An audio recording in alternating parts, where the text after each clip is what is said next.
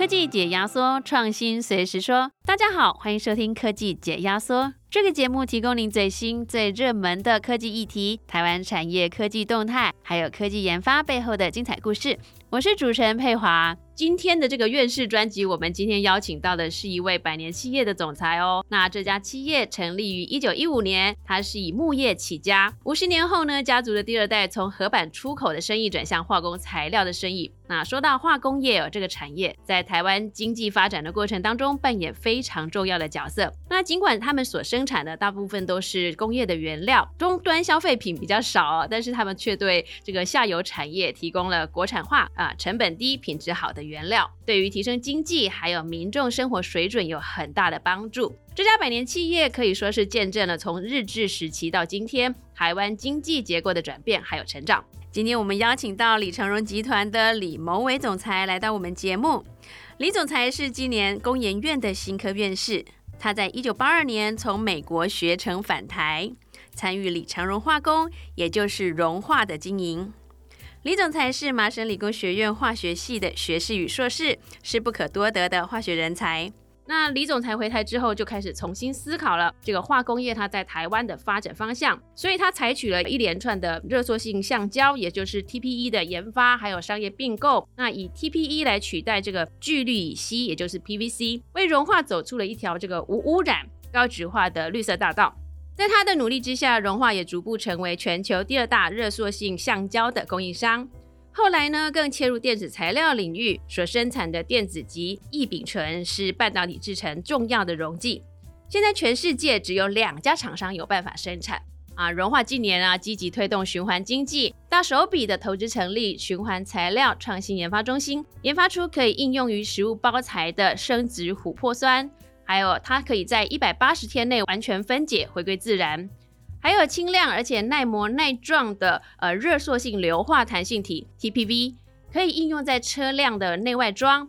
车子报废之后呢，TPV 很容易的可以回收再制，对环境不产生负担。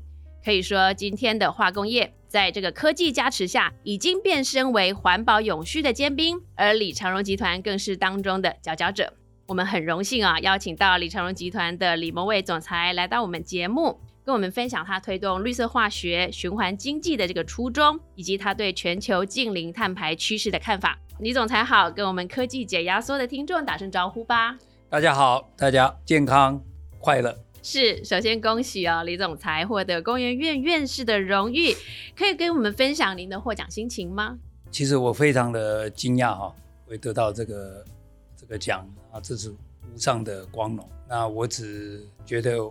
我父亲差不多十年前过世了，如果他在的话，看到这一这个件事情，应该会特别的高兴。所以得这个奖，我特别怀念他。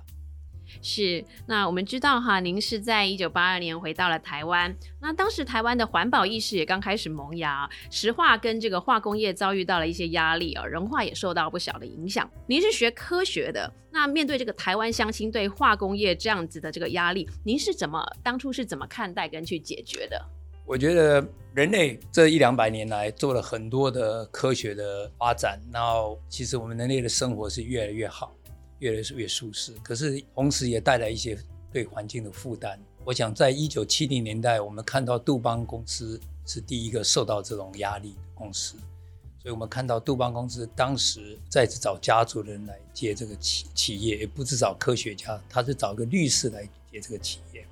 啊，这个 CEO 是个律师出身，来解决他环保的问题。可是我觉得用环用律师来解决环保问题是 OK 棒的，真正的问题还是要科学家来解决。我们只有用科学的方法才能解决所有的所有的环保的问题。那现在又遇到这个气候变迁的问题，这个事情对人类是个非常大的挑战。啊，如果我们不解决气候变迁的话，这个地球可能人类都可能被毁灭。所以这个事情对我们是非常严肃的问题。可是这个问题就是就是个长期的问题，不是说今天呃你不解决马上就毁灭。这个需要政府、还有科学家哦，还有经济学家一起来努力，才才有办法解决这个问题。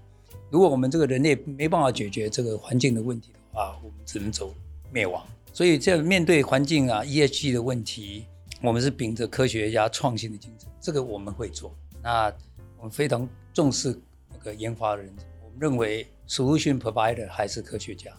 虽然这些科学家给我们很多的一般生活的舒适的生活，可是也带来一些环境的影响，所以还是要经过科学来解决这些问题。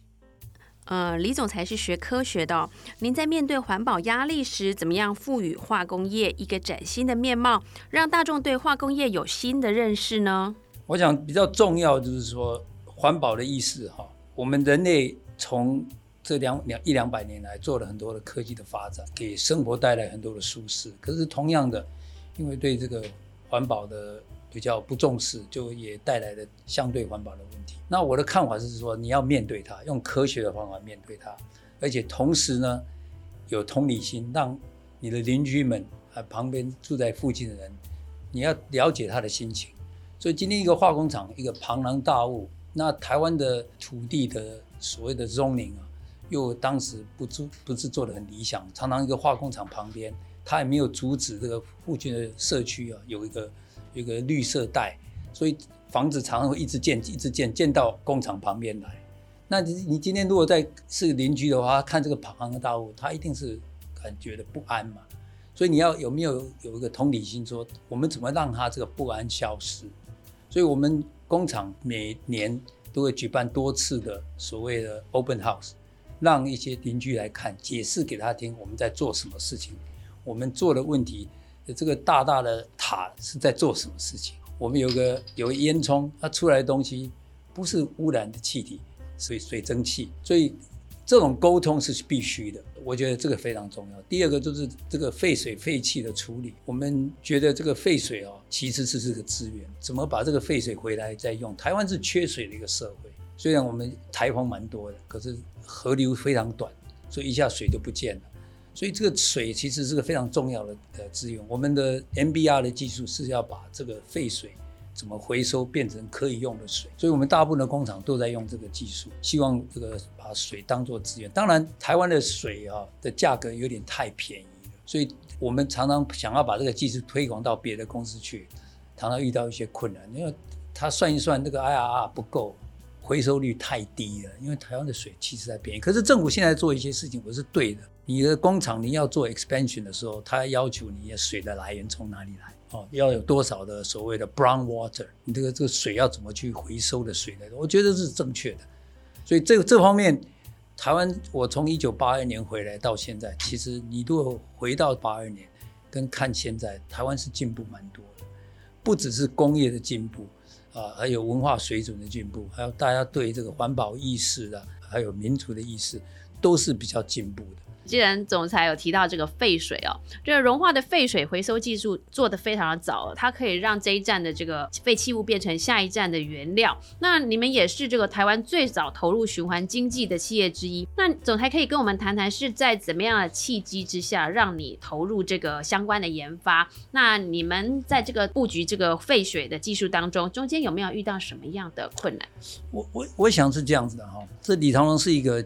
一个家族企业，我我非常了解一个家族企业哈，百年的企业，大约三十年左右都要做一次的转型，非常重要的转型。我我在一九九零年、九一年的时候被升为总经理哈，这三十年我们做了很多的转型，那一直在找新的契机，切入一个新的产品本身是可以做，可是有很多的风险。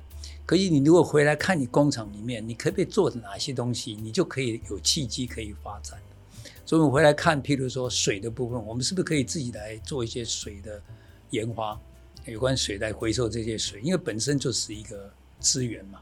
所以我们这方面做的蛮多的，不止水、空气里面的有关这个环保的的技术，我们做的蛮多的。譬如说，我们在做那个那个电子机 IPA，是我们的产品是卖给半导体厂的，是非常非常的纯的，那个不纯物是。是兆分之一的，好，那可是，在在那个半导体厂里面，他把这个 IPA 拿来洗这个晶片，洗完以后，它废的 IPA 本身是只有四个 percent 已。那大部分以前呢，就是大家逮入逮入就要就要排掉了，后来发现这个是有点可惜，就有些人拿去烧掉，可是这个 IPA 本身是很呃浓度非常低的，烧也很困难，所以。烧还要付人家钱去烧。那么我们后来想想说，为什么我们有技术不可以把这个用过的 IPA 十 percent 的 IPA 拿回来工厂里面再把它纯化？那第一步我们把纯化变成工业级，这个已经做了蛮多年了，嗯，有差不多十年左右了。然后这这一两年来，我们又把这个回收到工业级的产品，把它纯化变成电子级，完全的循环。那我们同时又发现，我们因为我们水的技术，废水的技术。这个十 percent 的 IPA 其实九十 percent 左右都是水，我们把这个水又回收来，所以是变成一个双循环。我的 IPA 做完电子级的东西卖给了晶圆厂，他拿去用完以后，他的东西拿回来给我们，我们把这个里面的 IPA 又变成一个电子级，里面大部分的水又回收回来，又可以用。那这当然有一些废弃物，我们想办法把它浓浓缩，之后把它烧掉。所以就这个非常少数的呃废弃物就产生了，那这个这个这个 solution 一定是比以前的好。刚开始是把它稀释排到废水里面去，第二个是拿去烧，好，那现在是把它回收，不止回收到工业级，又回到电子级。这个技术应该是全世界第一个人做的。那我们现在以这个技术跟啊国外几家电子级的大厂跟他们讲说，是不是可以我们的工厂。就放在你的工厂隔壁，你的废弃物的废的 IPA 是不是可以用管线直接打回给我？我现在把它变成半导体级的 IPA，那我这样子的话，如果在你隔壁或者怎么样，我可以用无人驾驶的卡车送去给你。那中间的话，这个就就呃所有的 logistic，所有的这个这个 carbon footprint 就大幅的减少。所以我们现在正在国外谈一两家的公司。要跟他们合作这个事情，那台湾是比较困难，因为台湾本身的整个的 infrastructure 就是电子厂跟化学厂是分很远的。其实这样子，我们在台湾把这个 model 做出来可以完全回收的。这个就是说，我们以前太奢侈了，对这个对这个对这个环境太奢侈了。我们这 IPA 用一次啊，有些人就把它呃稀释就丢掉了。我们现在是把它拿回来啊，拿回来再给它做得更好。这个水再回收回来，嗯啊，也希望有一天连这个运输费用都要减少。是，总裁的这个观念非常的前瞻哦。那在研发这样子的一个循环或者甚至双循环的这样的技术下，那是不是这个成本会应该是不是有所来增加？那你们的客户都怎么说呢？那时候啊，这个是最大的挑战了。那这每个人都要 green，可是没有人要付 green 的钱。这 green premium 是很难去说服人家。来付，所以最大的挑战之一是怎么有办法回收，而且没有增加这个费用。哦，这这是最大的挑战。我们现在李长龙很多的产品都是 green 的，譬如说我们讲我们琥珀酸，好，琥珀酸是一个我们从那个一个加拿大的公司买下来的，哈。那这个买下来这个公司以后，发现说我们做琥珀酸去做所谓的啊 PPS 这个产品，PPS 的产品是一个。就讲这是一百八十天，不论在任何的 condition，它都会都会分解。可是很多人不愿意付这个 premium。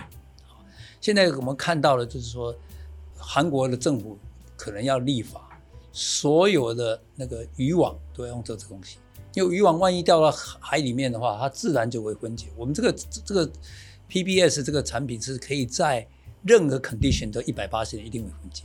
所以这是一个好的好的 idea。所以说这个环保的 issue、ESG 的 issue，其实是要政府要来要来帮忙，要有法规的法规啊，不然就是要有一些呃 incentive。所以这个是一个不只是个简单的技术问题，还有一个一个经济问题跟政府的 issue、法规的 issue。所以这些东西都需要帮忙。那我们是很幸运在 IPA 电子加 EPA 这个部分。我们可以做到说不用再加成本，这个都是非常困难的。所以这为什么那个绿色技术是有的，绿色产品很少，因为没有人愿意多付钱。懂懂，那二零五零近零碳排已经是全球共识了啊。其实就像刚才总裁提到，就是说其实需要有法规啊，或者一些诱因来刺激它。那产业界现在面对一一些法规还有诱因啊，它就必须要投入研发，增加这个绿能啊、环保投资，导致它生产成本就变高了。那您认为的企业应该怎么样面对这样的挑战？我们的挑战就是要不要增加太多成本，一定要把它压制。这个这个最大的挑战在这。今天如果说每个人愿意多付钱，我想这个我们现在那个 climate change 的问题然后就解决了，因为技术是 available。所以啦，这个其实就是说，呃，总裁这边是把事情都看得很远哦。那特别是材料科学这个领域，它研发过程很长，要有一个新材料或者是说一个新应用啊，它动辄就十年为单位哦。那您加入这个融化以后，一直很重视创新研发，那也投资了呃这个循环材料的创新基地。那想请教总裁，您如何一面来投资创新，却又可以维持企业的这个？健康运作，让创新不会成为企业的一个负担呢？创新是永远不是企业的负担，没有 focus，没有一个 managed，没有去去把它管理好的创新是企业的负担。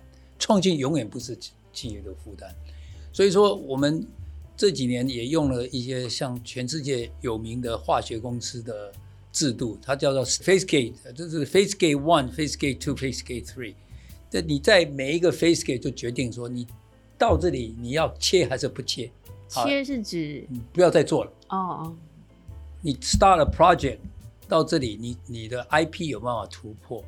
你有没有会会遇到别人的 IP？你技术上有没有什么困难？你到底达得成达不成？你到底这个市场，你你你的技术、你的产品，你市场是多大？所以我们的 phase gate 一定是每一个 gate 每一个 gate 做。我们一般。十个至二十个 project 开始，可能就有一个最后会会到 commercialization，所以中间一定要切掉。所以这个创新，你如果不 manage 不 focus，一定是会变负担。你如果是 manage 或 focus，应该是对对这个公司是正面。那呃，李长荣有没有什么在 stage gate 应用上的案例呢？我们前一阵子在看说要做这个。呃，EPP 这个这个这个产品，还有 EPO 这个产品，它是一我们的 PP 的产品就发泡。这个发泡的 PP 的发泡是非常好的产品，因为我们以前发泡，你记得我们以前去麦当劳就那个那个包装盒子是一个这个 shell clam shell，就是它个它是个发泡的宝丽龙的那个盒子。哦，有有。啊这个宝丽龙盒子就是花炮，是个很好的产品。问题是宝丽龙本身。EPS 本身对这个环境是不够 friendly，所以很多国家对这个 EPS 这种包装都一直开始有限制，因为 EPS 是没办法回收，而且它非常的脆，它所以一脆的话就跑到河里面去，跑到海里面，啊，这个这 microplastic 是永远没办法塑胶为例，没没办法处理的，所以这个这个 EPS 是慢慢的被在飞少。那我们 EPP 的好处，第一个它比较 robust，它不容易碎。而且这个东西是完全可以回收，所以我们做 E P E P P，就是 expandable P P 这个产品，也是花了很多的时间。我们最近也停留了一下，才继续走下去。为什么呢？因为这个市场不够成熟。那加上我们一个产品是叫 E P O，E P O 就是可以拿来做那个面板的包材，还有做做那个呃晶片的一些包材。所以这个东西都要看这个市场的成熟度怎么样，然后对以前用 EPS，然后政府的法令在哪里？那证明法令不不够快，你要等，不然就要切掉这个这个 RND 就要切掉，不能做，因为市场不在。所以我们做生意，尤其这个讲到环保的事情，是跟政府的法令是息息相关的。譬如我们有另外一个产品在 TPE 的呃事业部里面，他去跟那个溴化那边就是做我们那个防火的材料啊，里面有一个溴这个防火防火剂。那以前用的防火剂是对婴儿啊新生儿婴儿会有很大的影响。那欧洲欧盟已经禁止了啊，美国最近也要禁止。那大陆也在谈这个事情。我那个产品是 Dow Chemical，是二十年前就做出来的，在等。陶氏化学嘛，对，在等这个法令的出来，因为这个趋趋势就是说一定要改，可是法令没有那么快。好，我们最近也进了这个产品，我们跟有几家 license，所以 Dow Chemical 最后是放弃，他是 license 给别人做，他不做这个产品，他 R&D 做好了，他放弃，那他 license 给给人家去做这个产品啊，那我们这个产品也是其中重要一一个原料。我们最近也打进去这个这 supply chain，它这个时间很好，为什么呢？欧盟的法令来了，美国法令马上就来，大陆的法令也要来，所以你整个这个防火材料里面的添加剂就会用这个东西。所以你 R&D 不是说你只有只有技术，你要在等这个市场。嗯哼，所以为什么这 stage gate 非常重要？你有的时候做到一半，你说你啊，我们先暂停，或者我们这个这个东西不能做，要要放弃。是，所以这个 R&D 是要需要 management，不是说我什么东西都做，我我我没有办法包山包海做。可是你也不要说一开始说啊这个不做这个不做，你要让这些科学家大约可以做就让他试试看。可是很多很多 project 在呃 phase gate one 就被淘汰掉，或被暂停。嗯嗯嗯，所以 R&D 好好去 manage 应该不是一个负担，这是我的看法。是的，是的。不过这很需要一些精准的判断跟一个眼光的一个呃。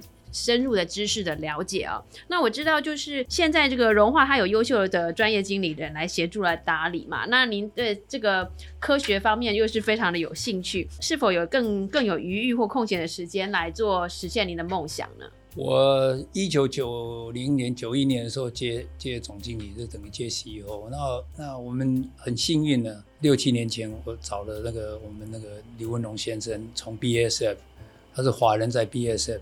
职位最高的，从欧洲回来接这个 CEO，那我们很幸运他回来非常有经验。我腾出很多的时间，我就不用再做 CEO，我是做 Chairman 的，甚至是 Group Chairman 的，这是集团的总裁。因为我们家族还有很多很多的事业，不只是李长化像我们在做那个太阳能发电，也是在台湾算是非常重要有重要一席。虽然我们很少去广告这个事情啊，羊水重电是我们。第一个做羊水重电的，后来水上型的也是第一个做的。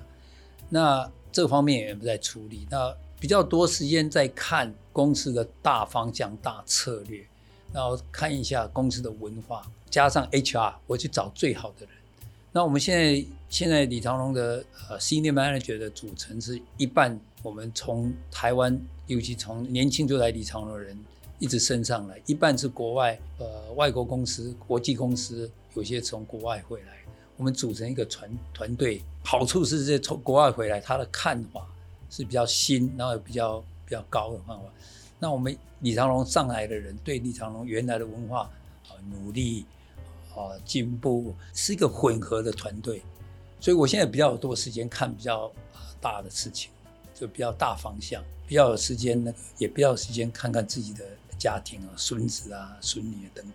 那我们恭喜李总裁获得这个工研院院士哦。那现在可以跟我们分享一下您跟工研院合作的一个渊源吗？哦，工研院对李长龙非常的重要。我们以前一开始，我们以前的有一个独董是工研院的一个研究员，很久以前。最近跟工研院最大的合作是跟 EH 有关系的，譬如说我们在看我们的到底有多少 carbon 啊，然后绿能的能人才啊，都非常的重要。那那个 NBR，那 NBR 前面一个 SSBR，那 SSBR 以前是跟工业院有关系的，用引进他们的你们的技术。那最近我又在看有没有什么废水方面跟工业院在进一步合作。我觉得 ESG 的问题或者是 climate change 到最后是要技术解决。那工业院其实是已经有很大很大的能量。那这个能量怎么来啊释放出来，让民间来努力来做这个？我们以前那个水资源是工研院的 spin off，我也是股东啊。哦，是水资周珊珊博士。对对对对对对，所以我是觉得工研院其实有非常好的技术，我们也有很多的 project 跟工研院合作。你们是在领先台湾所有的所有的公司，我们就要去取经，多了解一下。那接下来最后就是在近零碳排的趋势之下啊，从事这个永续相关工作的绿领人才，他的需求非常的大。那您很重视人才的教育，也透过基金会啊持续的培养材料人才。那对于有志于这个近零永续领域的这些年轻人，您有没有什么勉励他们的一些话？年轻人无限的跑第一个他们的身体都比我们好，没有很多的包袱，所以我我是认为年轻人是对我们。台湾的未来对世界的未来都是非常重要。可是，一般年轻人最大的问题是经验不够，所以这个我们怎么去弥补这方面是我想做的事情。所以，譬如说，台湾很多人在台湾读读书，一辈子没有去国外读过书，我是很很鼓励他们去国外去读 PhD、读 Postdoc，或者去游学，多看一下，多看一下。台湾就是台湾的人才常常是被拘于在在台湾然后，当然现在 Internet 让很多年轻人不用出国也看到很多东西。我每年会办一个 B 呃 BRC，就是 Bowie Research Conference，有关那个化学跟化工的人才。这几年因为 COVID 就不能办了。那我们希望明年的一月二号会请请两位 Nobel Prize winner 来，其中一个是我在麻省理工学院大一有机化学的老师，重量级的啊，他他他也是 retired 哈，Barry Sharpless，很高兴可以请他来。BRC 的这个概念就是说，很多台湾读化学跟化工材料的人才哦，他常常要去国外参加一个 conference，本来就是非常困难的。有经费的问题，所以我们把这些世界的人才带来台湾。那台湾的读 PhD 的学生可以不用任付任何钱，让他来跟这些大师们一起交流。这个已经办了好几届了，我希望继续办下去。那现在办是有关化学跟材料的。那我想有一天，因为我两个女儿都是 AI 的 PhD，有哪哪一天要请他们来组织，我们也办一个 AI 的，啊，就是让全世界。最好的人才可以来台湾，那让台湾的学生即使不要出国，可以跟他们很近距离的交流。对，感谢总裁给我们这个呃化工化学的这个学生们啊，带来一个这么好的一个消息，还有一个学术的响宴啊。科技带动世界的进步啊，那更是物质文明演进的里程碑。那一百多年来啊，李长柔的集团开发自然资源，进而创造出多彩多姿的材料。丰富民众的物质生活。现在呢，李长荣集团则是积极的促成材料的循环再利用，守护地球跟生态的永续。那从这个百年企业的转型，我们看到材料产业的巨大变化，也深信唯有从材料下手，才能彻底扭转失衡的地球生态，让青山常在，绿水长流啊！让我们再次谢谢李蒙远李院士，谢谢。想知道更多台湾科技研发的讯息，想了解最新的科技产业趋势。欢迎搜寻工业技术与资讯，上网阅读或下载本期的月刊。如果喜欢我们的节目，也可以在订阅平台上按下订阅或者是关注，并且分享给身边关心台湾科技创新议题的朋友们。我们下次见。